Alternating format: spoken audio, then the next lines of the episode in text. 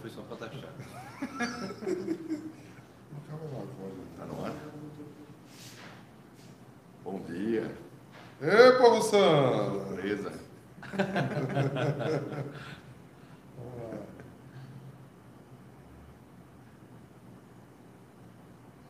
Eu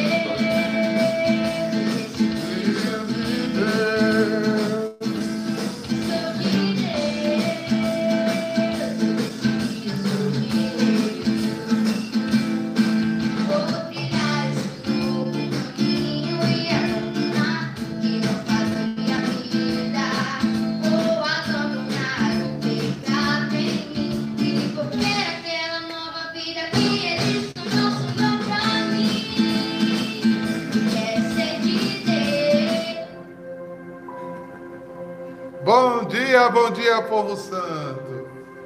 Bom dia, gente. Bom dia, Bom dia, pessoal. A gente precisa cada dia mais tomar essa decisão. Essa música que Deus me inspirou no coração, no coração de Gabi, né? Ela traz um modo muito alegre, uma das coisas mais difíceis na vida, que é tomar decisões. Sempre o ser humano se questiona muito diante das decisões. Porque a decisão é um lugar de encruzilhada. Porque na hora que você abre uma porta de decisão, você fecha outras. E não há decisão sem perda. Mas você tem que aprender a ouvir o coração. O texto que a gente vai estudar hoje fala muito disso. Você se torna feliz da vida não é porque você tem tudo, é porque você decidiu certo. E a grande ilusão que Satanás tenta botar no nosso coração é que para ser feliz você tem que ter tudo. Ah. Por isso ele é o pai da mentira, né? Então você pode ter muito Ser feliz. e ser muito pouco, né? Ser uma vida sem fecundidade? Sem ser um bem-aventurado.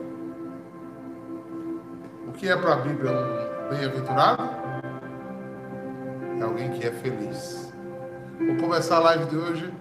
Hoje aqui eu estou abençoado demais, né, meu amigo? Não é brincadeira, não. É... É, por quê? Porque um bem-aventurado é um homem feliz. E a pergunta que eu faço a você: você é feliz? Você já está sendo bem-aventurado? Se não está, pense nas suas decisões. Decida, pois, e aí Jesus, que é o caminho, Jesus que nos apresenta a verdade para que a gente tenha vida e abundância, diz que Existem caminhos para ser feliz. E ele nos apresenta. Então, vamos mergulhar, pedir o Espírito Santo de Deus que nos ajude em nome dele, do próprio Jesus, nos ajude a ouvir o nosso coração e entender e colocar neste coração, que tem tantas vozes dissonantes de Deus, a verdade de Jesus, o Evangelho de Jesus, para que a gente também seja bem-aventurado, feliz, realizado. Porque o Senhor está sendo luz, iluminando o teu caminho e te levando aonde você precisa ir. Ajuda-nos, Senhor, nesse momento. Estamos assim porque cremos que estamos na tua casa e queremos lutar com toda a força do nosso ser a estarmos na tua vontade. Amém. Amém. O som está muito alto, gente. E aí, quem está olhando hoje Ninguém está reclamando não até agora. é Paula. Falou nada. Já vou baixar mesmo assim um pouquinho para não ficar tão alto.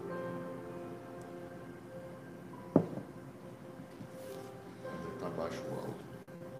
O áudio está baixo. Oi, oi, melhorou? Tem gente dizendo que tá bom. É, ótimo. Tá bom. Então tá bom. Então vamos ler é, Evangelho de hoje em Lucas 6, versículos de 20 a 26, tá bom? É, esse Evangelho é conhecido como o Evangelho da Planície. Em Mateus, não é um monte muito alto, mas é. Eu tive com Ney, mostrei a Ney isso o, o ano passado, que a gente foi ao Monte das Bem-aventuranças. Não é um monte muito alto, mas em relação ao Mar da Galileia, ele é uma subidinha.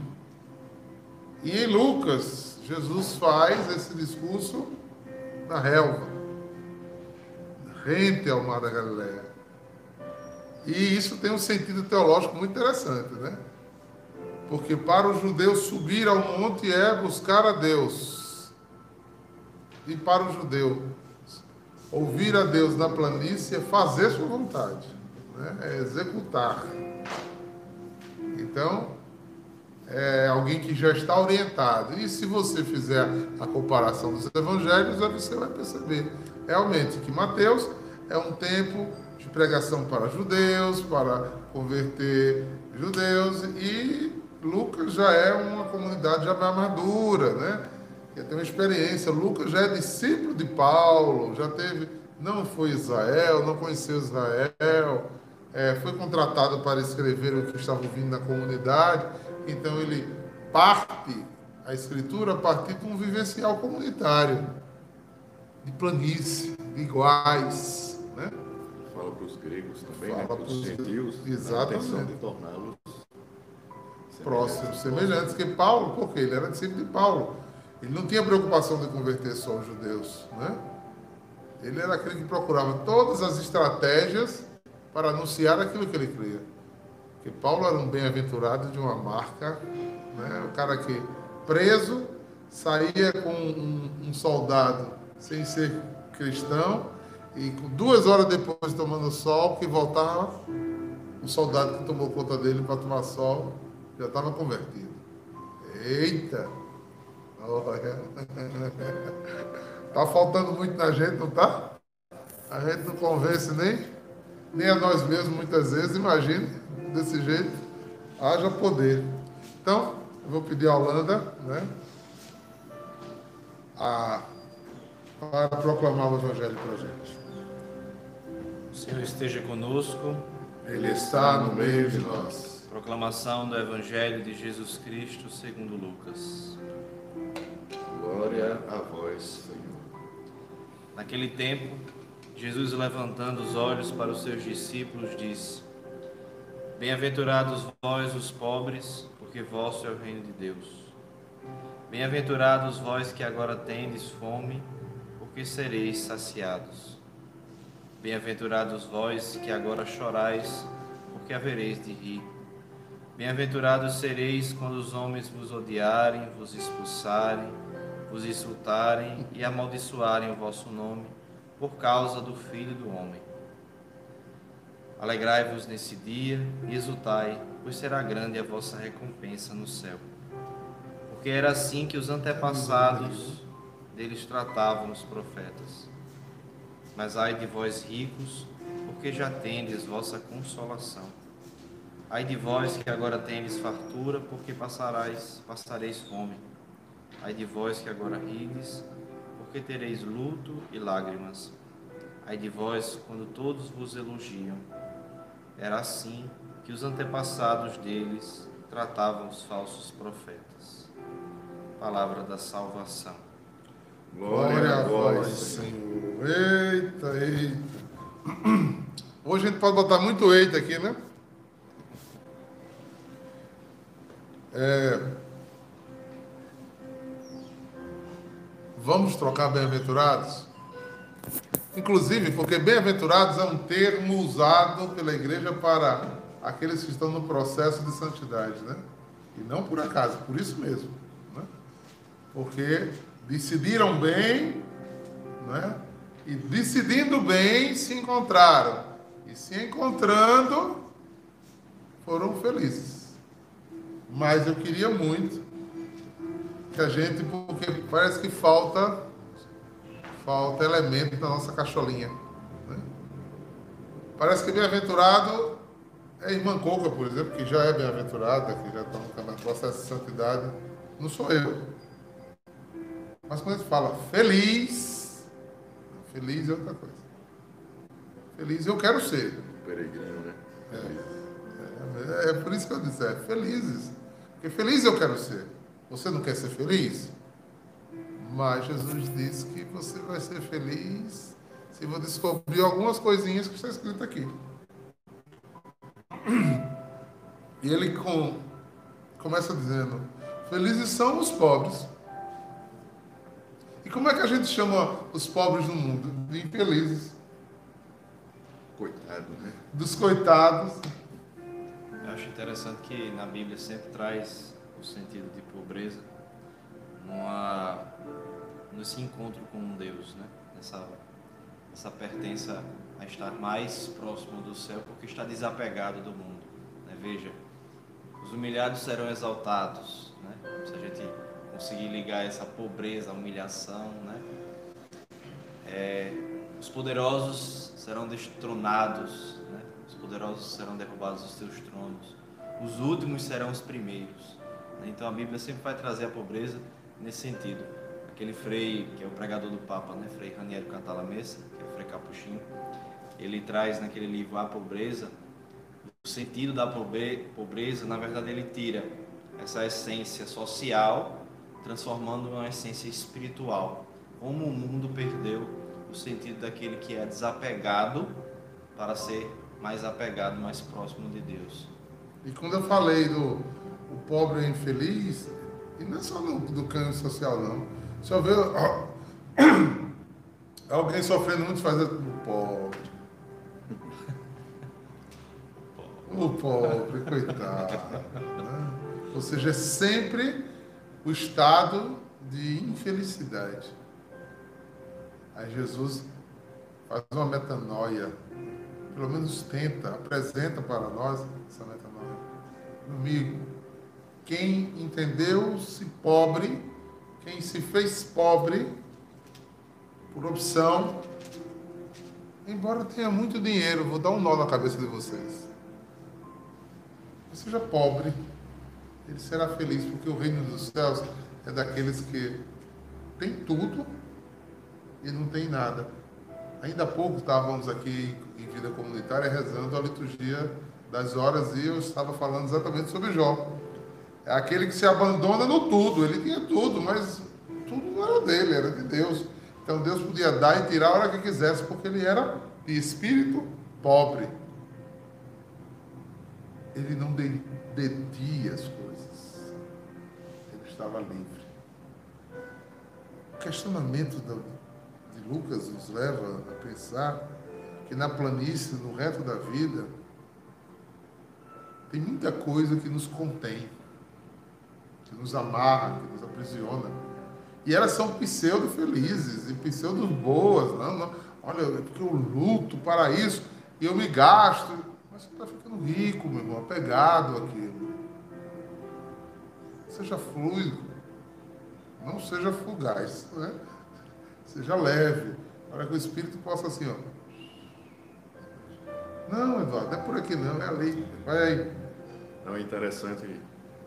Diácono fez referência agora à leitura que estávamos ouvindo aqui na liturgia das horas de Jó, né?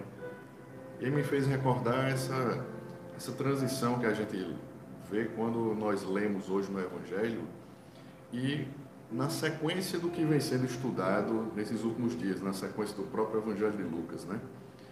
Porque nós vimos vários e vários exemplos onde Jesus combate ali os fariseus em relação à lei.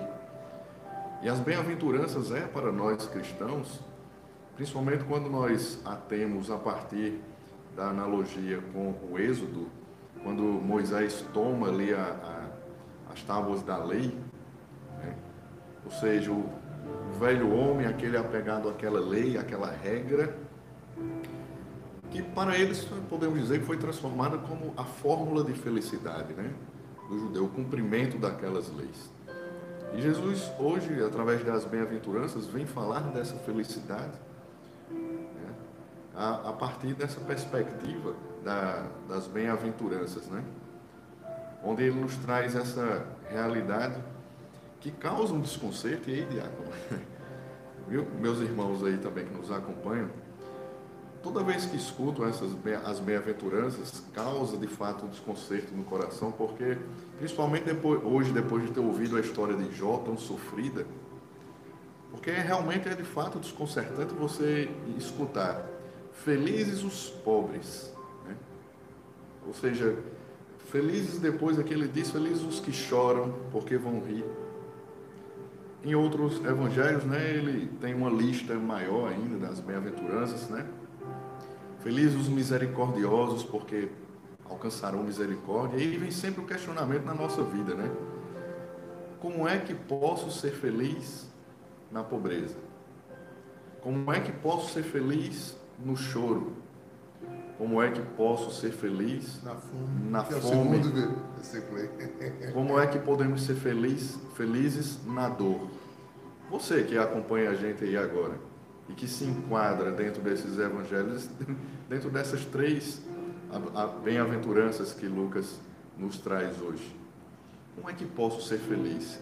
E a resposta vem, está fora daqui hoje, mas para nós que estávamos aqui na liturgia das horas, vem justamente com a figura de Jó, que, que tornou, apesar do personagem Jó, né? Que tornou Jó fiel, consistente, permanentemente eh, solidificado na fé, mesmo quando ele perde filhos, perde bens, perde terras, Saúde. perde a saúde. Veja, Jó é afetado na sua, na sua vida em todas as áreas que nós estamos sujeitos aqui de forma assim avassaladora. A ser ricos. É? Sujeitos a ser ricos, apegados às coisas, né? À família, aos bens, a tudo. Ele é muito apegado, é muito rico com isso. É? E ele perdeu tudo. E aí, Diácono e, e Holanda, nós conseguimos perceber assim que Deus na nossa vida, Jesus, é sempre a experiência do contrário ao mundo. Né?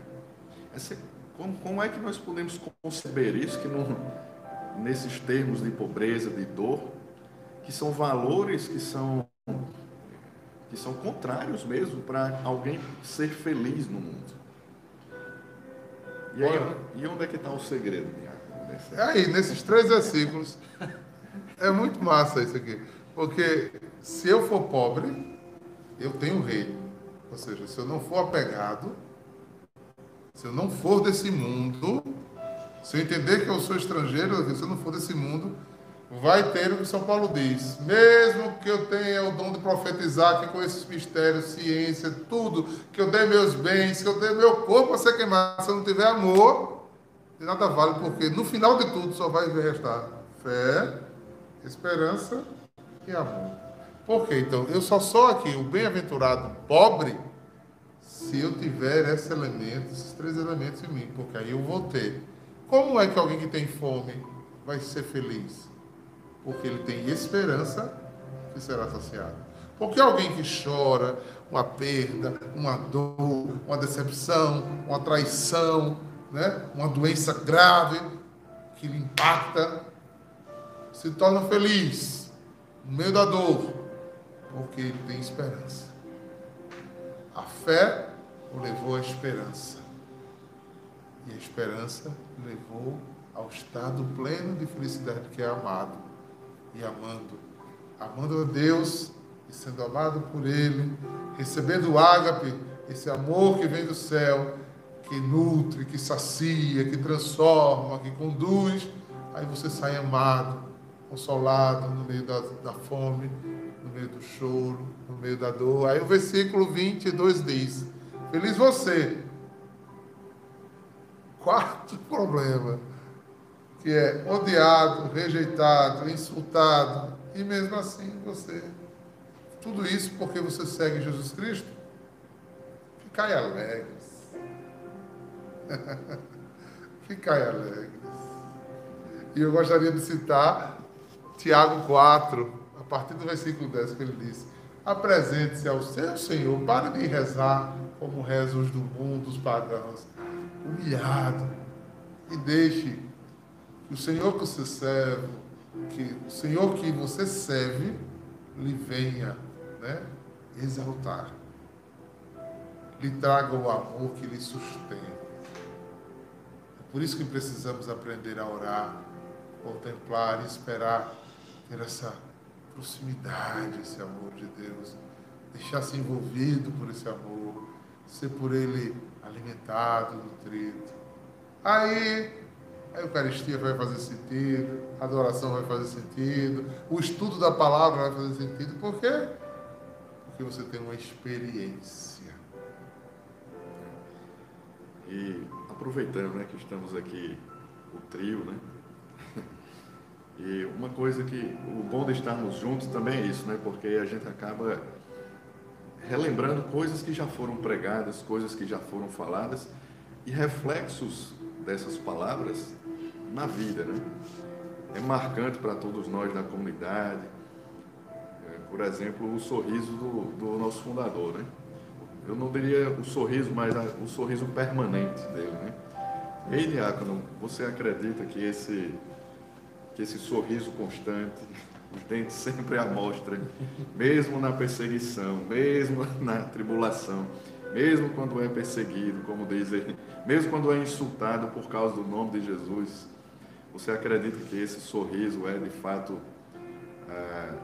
o combustível dele? É esse mistério das bem-aventuranças que faz permanecer, como fazendo analogia na fome, na dor, no choro, eu digo isso, gente, porque pergunto isso, né, antes de passar a palavra, porque eu acho que essa é uma oportunidade nesse evangelho de frente a tudo isso, frente à história de Jó, nós fazemos uma reflexão em torno da murmuração, do que a gente reclama.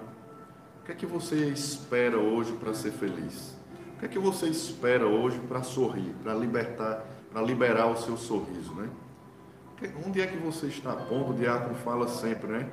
É, às vezes as pessoas ficam esperando o concurso que vai passar, o relacionamento que vai alcançar para poder ser feliz, o dia do casamento, quando conquistar isso, quando eu for aquilo, para ser feliz. E aí, nada melhor do que esse testemunho de quem sorri a toda hora, né? Para nos ajudar nesse, a trilhar esse caminho. Olha só, a resposta que ele está pedindo é que a palavra de Deus diz assim, né? É, que ela é luz para o nosso caminho e lâmpada para os nossos pés. Você tem que comê-la. Né? Ela tem que ser verdade em você. Aí em Pedro, primeira carta de Pedro, capítulo 4, no versículo 12 diz, queridos, não vos espantei ou um incêndio que começou contra vós, como se fosse algo estranho. Alegrai-vos antes em partilhar os sofrimentos de Cristo, e assim, quando vos revelar a sua glória, vossa alegria será plena. Se vos insultarem por serem cristão, felizes de vós, porque o Espírito de Deus e sua glória repousa sobre vós. Que ninguém vos tenha tenha de padecer por ser ladrão, assassino, criminoso. Tá vendo? Então, olha só. Se o Espírito lhe der essa graça, porque se você imaginar um sorriso macaqueado, né, de artista, eu poderia fazê-lo muito bem na câmara por meia hora, 40 minutos. Mas esse aqui já está há 17 anos junto comigo, esse aqui já vai a- a- chegando aos, aos 10, 11 já, 12 por aí. Não dá para você fingir por 12 anos, por 17 anos. né? Se o Espírito não vier de dentro. Né? E isso não é porque eles nunca me viram chorar. Né? Porque às vezes a gente se engana. Ah, ele é sempre feliz. né? Uma vez uma pessoa veio perguntar né? se eu não tinha problema. Aí eu tive vontade, eu sou das antigas, né, gente? Tive vontade de fazer aquela música que era uma propaganda da Caixa Econômica. Vem pra Caixa, você também. Vem, né? vem, vem, vem ver. Mas não, a felicidade é esse espírito né?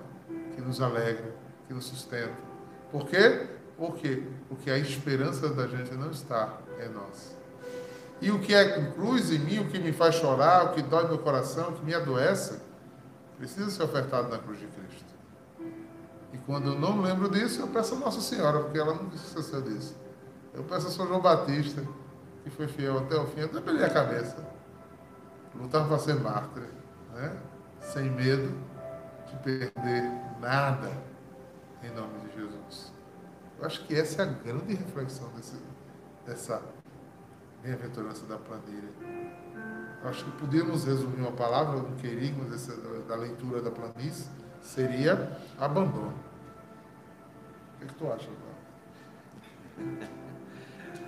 É, já que Ney tocou nesse assunto de abandono é, e não nos apegarmos, né? Na verdade, enfrentar essas dificuldades com uma verdadeira alegria, um verdadeiro sorriso, né? Que o senhor falou aqui, é encontrar o sentido do abandono, o abandono das coisas que lhe prendem aqui, né? o abandono daquilo que é, o mundo diz para você ter sucesso, mas cruz, mas na cruz Jesus Cristo trouxe um outro significado.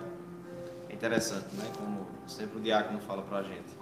É, estamos numa sociedade que não aceita não, que não aceita um- uma tristeza, uma correção, não aceita uma tristeza passageira, uma dificuldade, porque já quer melhorar, não consegue se enfrentar, não consegue enfrentar as dificuldades que estão ali, né, circulando você mesmo.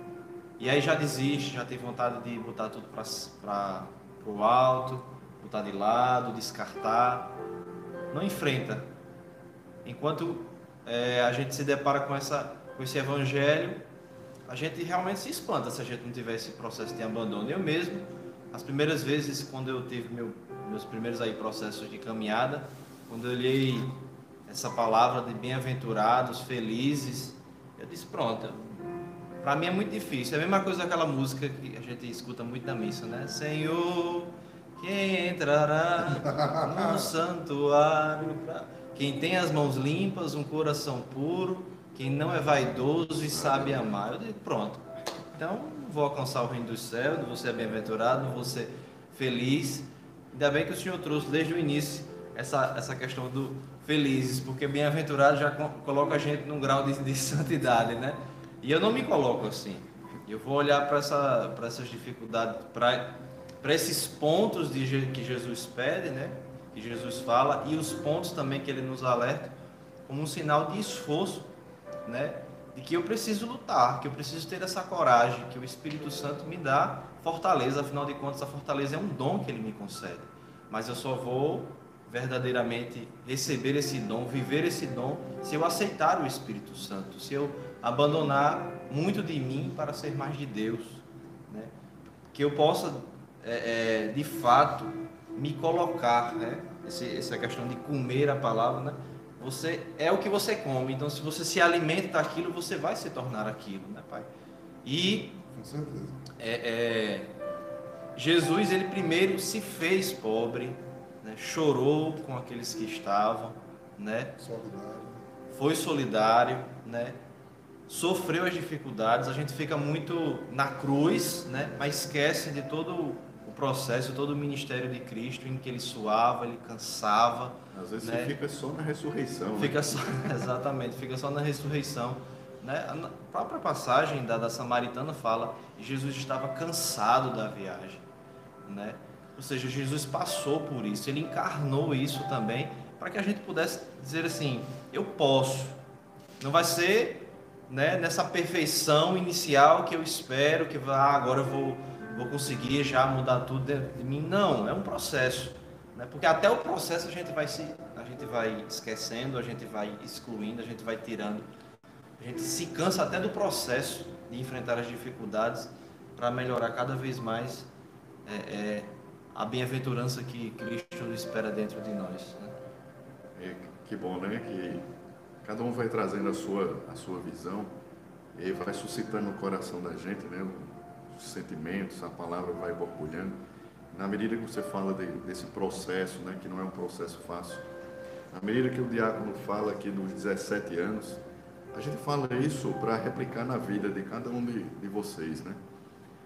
Mas aí me recordava que, de fato, nesses 17 anos de convivência com o diácono e tal, de fato, eu assisti esse processo, muitas situações em que era situação de chorar. né? Mas mesmo assim ele estava sorrindo. E aí eu vou olhar para a minha vida, e quando falo da minha vida, convido você a olhar para a sua também. No sentido de que Quantas vezes eu também não tive razões de chorar e foi o Senhor que nos sustentou? Quando leio hoje aqui as bem-aventuranças, o novo de Deus para mim, que partilho com você agora, meu irmão, uma fala para quem, para você que hoje sofre. Até mesmo para você que, para muitos, não teria razões de estar sofrendo, mas sofre mesmo assim, porque ainda não encontrou aquele valor inicial que o diácono começou falando, a ponto de lhe levar a tomar aquela decisão especial de seguir isso que a bem-aventurança nos coloca. né? Porque se você observar, no momento da fome, no momento da dor, no momento do choro, você pode se perguntar: e onde é que está meu Deus? Né? E eu estou aqui para dizer, frente a esses 17 anos, frente a toda uma vida, quem sentiu o toque de Deus nos momentos mais difíceis, falando para você que sofre hoje, a perspectiva dessas bem-aventuranças. A todo momento, Deus estava chorando conosco.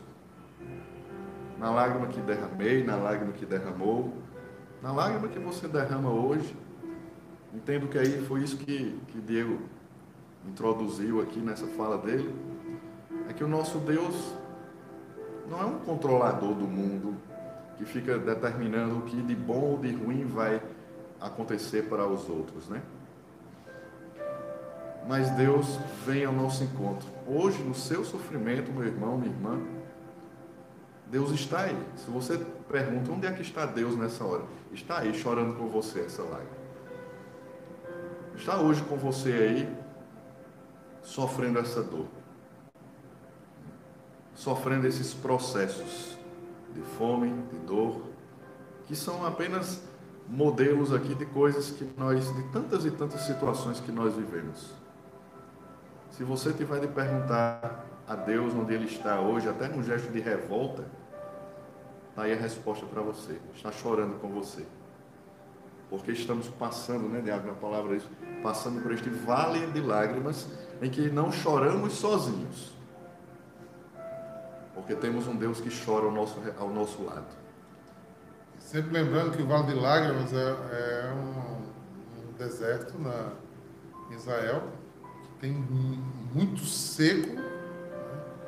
e ele tem, eu esqueci o nome da plantazinha, um- uma planta que tem um espinho assim, ó. Então as pessoas começaram a chamar de Vale de Lágrimas, porque passar por esse vale era um lugar de ser muito espetado, muito furado, e você chorava de dor. É a analogia própria do, do lugar que foi feito. Mas para concluir essa parte daqui, eu fecharia com, como eu comecei, uma palavra decisão. Como é que chegamos e vamos seguir? Porque decidi. Como é bom e agradável ter amigos e irmãos. Eu decidi abandonar a minha vida egoísta para andar em comunidade. Andar com irmãos, andar com amigos. Andar com pessoas que choram juntos, dividem a vida, Que sorri também. juntos. sorriem junto, partilham o pão, lutam pelo que é em comum, apega-se profundamente ao ensinamento dos apóstolos e vem para esta mesa. Vocês estão aqui assistindo hoje diante da mesa da Eucaristia para partilhar a vida. Essa foi a grande escolha que eu fiz da minha vida e é a escolha que me faz feliz. Agúrias e cruzes sempre vão haver. Sempre. Porque no mundo haver de ter tribulação. E é por isso que a segunda parte das bem-aventuranças em Lucas é diferente da do, do, de Mateus. Que só elenca a bem-aventurança. Aqui, ele, depois que a gente medita tudo isso, ele, ele olha para mim, para você e diz: Ai de vós! Ai, ou seja, você será maldito, você perderá a bênção.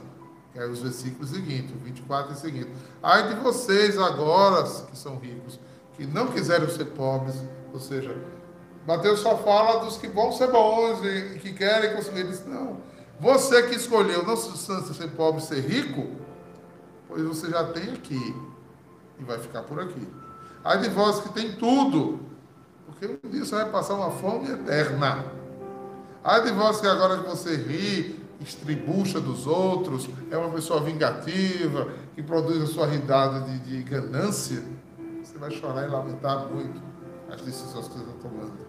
Ai de vós, todos quando vos elogiarem, né? pois os antepassados dessas pessoas também elogiaram falsos profetas e aplaudiram coisas porque você é um poderoso, porque você é um, alguém de um cargo público muito famoso e você faz agulhas e todo mundo bate palma. Você vai chorar, vai chorar, vai ser difícil. Então a voz profética de Lucas vem a voz de Paulo aí por trás. E dizer, ó, que o vosso sim seja sim. E é interessante também, né? Porque essa parte do ai de voz, né, quando ela não é como que um castigo de Deus, como que Do homem. exatamente, né? Não é um castigo de. Deus que, ah, se você não for assim, você vai sofrer isso, né? Mas é fruto da decisão do próprio homem, né? É fruto da nossa própria decisão. A gente, tá, a gente tem a possibilidade de escolher. A palavra já diz, né? Esses que optaram pela riqueza, a riqueza em si não é mal, não é isso? O rico pode ser pobre. O rico pode ser pobre, Muito né? pobre, é, pobre em espírito, né? Espiritualmente, ele externamente ele é rico, mas ele tem um coração de alguém pobre, porque sabe partilhar, porque sabe doar, né? O dinheiro dele não sobe a cabeça, é bolso. Ele não tornou o Deus dele o O próprio, o próprio dinheiro, né? Então, na medida que a gente observa esse, esse ai de voz aí, a gente vai passar a ter a compreensão de que, como a palavra diz, já receberam a sua recompensa. Ou seja, a recompensa desses que tornaram a riqueza, os bens, o seu próprio Deus, já é o que ele vive aqui, nessa vida. Mas a recompensa daquele que entregou a sua vida, que decidiu por se doar e oferecer a Deus um coração de pobre, um coração bem-aventurado, a riqueza desse é a grande recompensa. Não tem dinheiro nenhum que possa comprar. A recompensa é o céu. E ele se dá mediante uma escolha. Eu decido. Eu escolho agora, eu decido que caminho seguir. Né? Então não é esse castigo, mas cabe a mim, cabe a você.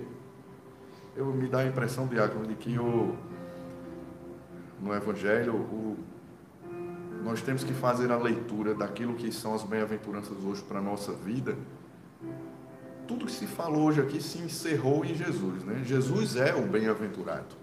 Jesus é o grande feliz dessa história, porque veio e ao, ao Pai voltou, abrindo o caminho para nós, né? Então ele é esse bem-aventurado, ele é esse modelo de vida para nós, para que nessa vida a gente consiga, mediante as bem-aventuranças, conseguir também a vida que vale. É, é de fato uma chave de leitura, né? Porque Lucas foi discípulo de Paulo, né? E Paulo outrora diz, né? Viver para mim é Cristo. E Morrer para mim, né? morrer para mim é ganho. Eu acho que aqui faz completa o sentido, né? Desse, desse evangelho para nós, porque os antepassados tiveram tiveram essa consolação. Os poderosos do seu, do, desse mundo têm os aplausos, né? Como um sino, os aplausos se tornam como um sino que ressoa. Bateu palma, pronto, ótimo. E aí? Já deu? Né? Mas em Cristo não é, não é assim. Em Cristo a alegria ela toma conta de uma maneira constante. E aí você vai ser batido, mexido, moído, às vezes até destruído para ser reconstruído novamente, mas você não vai se desfalecer. Aí você se torna verdadeiramente o Cristo. A minha vida está em Deus. A minha vida é Cristo. Não sou eu mais não. Não sou eu mais que existo. Eu não tenho essa mais essa vida. Essa vida não tem sentido se for em Deus, né? Não é uma, não é agora um, uma, né, uma loucura agora de eu, de eu querer viver de uma forma muito extrema, né? De- ah, eu vou agora sair no meio da rua sem, sem nada, tudo, deixar Agora? tudo de lado. eu digo no sentido. Mas é, é a questão de que na responsabilidade, mas ser, na responsabilidade de ser cristão, você era abandonar tudo. Você se decidir para viver Cristo e abandonar. Né? É, fica claro aí, missionários e aliança. E eu concluo, né? Eu acho que a gente já vai terminando. Poderíamos falar muito, mas eu acho que a mensagem foi passada e eu queria dizer que essas decisões podem ser descobertas há 12 anos atrás, quando Deus me mostrava esse caminho de santidade chamado em adoração para mim, para minha família e para os que foram se chegando. Um dia eu dando volta aí no DED, Deus me inspirava que eu tinha descoberto um tesouro. E diz que a própria palavra, quando você descobre um tesouro, você vai, se desfaz de tudo que você tem antes para você ter aquele tesouro. E o meu desejo é que você descubra o seu. E que você se desfaça de tudo hoje que lhe desgasta muito. Para que você possa viver experiências incríveis. Tem sofrimentos, irmãos, mas tem muito mais ganho do que perda, viu? Você se torna verdadeiramente feliz.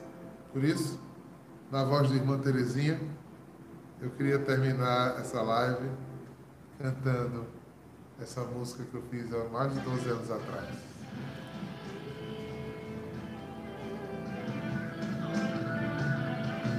Que o Senhor seja a nossa força nossa grande descoberta.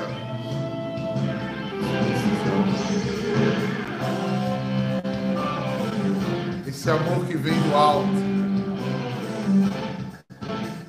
Teu comprimido de felicidade diária.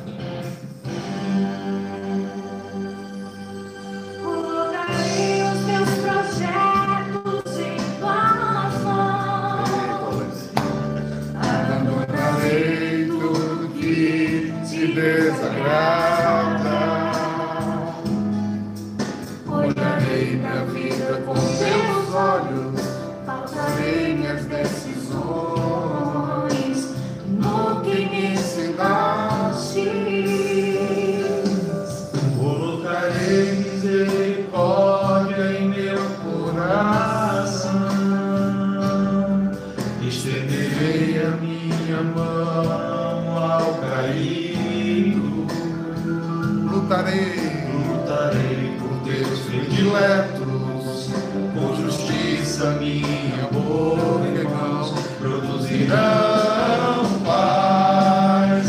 Senhor, Teu ideal e teu exemplo me convencerão. quero dar ao mundo teu valor. Gastar a vida